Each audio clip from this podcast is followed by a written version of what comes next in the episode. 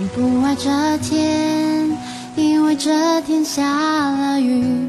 你忘了带伞，你讨厌自己，工作不顺利，老板骂你，你好不容易扶老太太过马路，公车却抛弃你，是什么道理？人潮拥挤，不知该往哪里去。大家下午好，欢迎收听 FM 一零八六八一六向晚如歌励志系列节目《地平线上的晨星》，我是青之，大家好久不见。今天呢，给大家分享一篇我看到的一篇非常非常非常喜欢的文章，然后在此想分享给大家。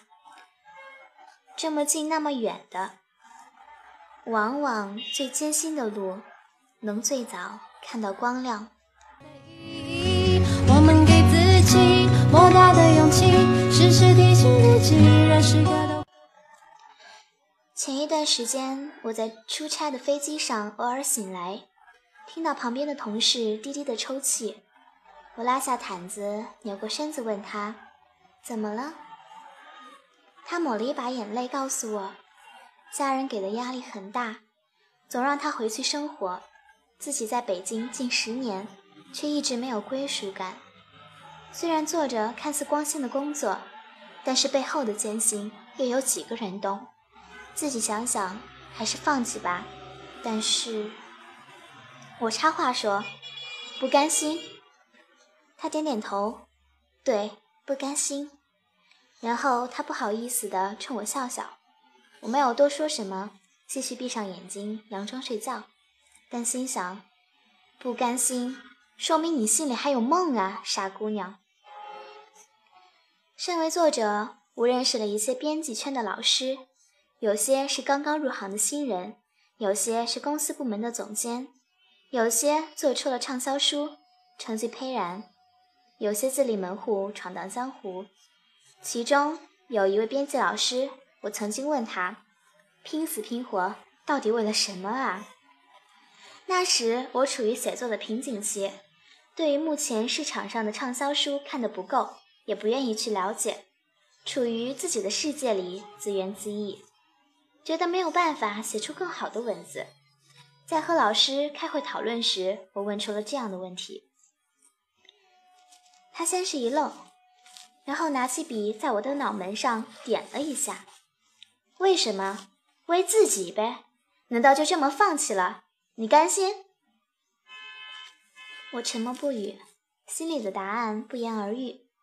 于是我皱皱眉说：“来，重新开始吧。”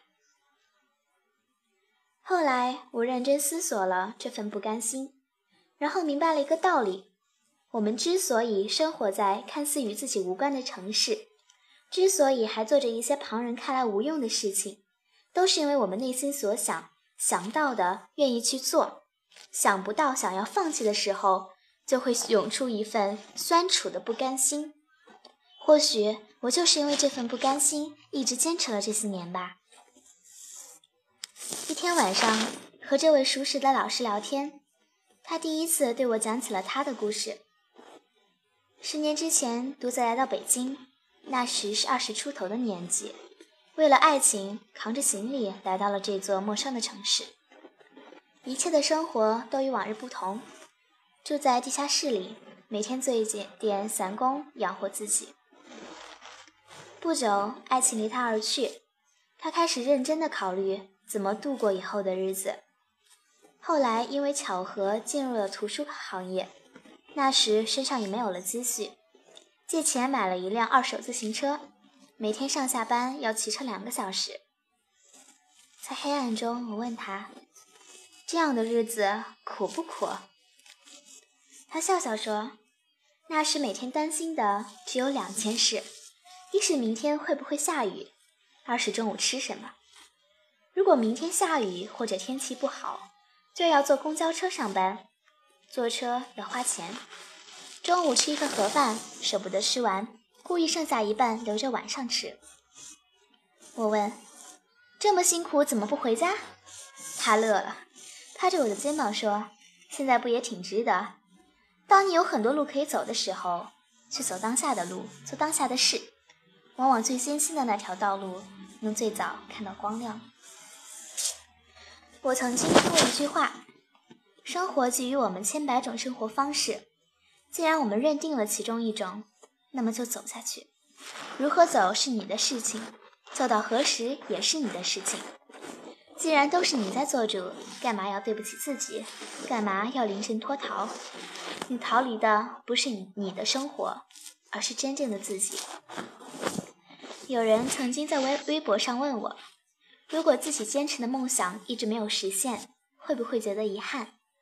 我说不会，但前提是我真的尽力了。如果说你选择是做自己喜欢的事情，那为什么要放弃呢？如果在面对外来压力时说是迫不得已，是否可以理解为是你的坚持不够呢？任何事情都可以有借口，但在我看来，唯有努力和坚持，没有借口推脱。和我一起出差的那个姑娘后来告诉我，之所以在飞机上情绪崩溃，是因为不愿意坐坐，不愿意过坐吃等死的生活。但又不知道该如何坚持。现在我应该告诉他：当你不知道如何选择时，去走那条最艰辛的路。你面向阳光，才能继续前行，而背后那些艰难的阴影，也会因为光的渐亮而无处可寻。生活不止眼前的苟且，还有诗歌和远方的田野。你赤手空拳来到人世间，为了心中的那片海。不顾一切。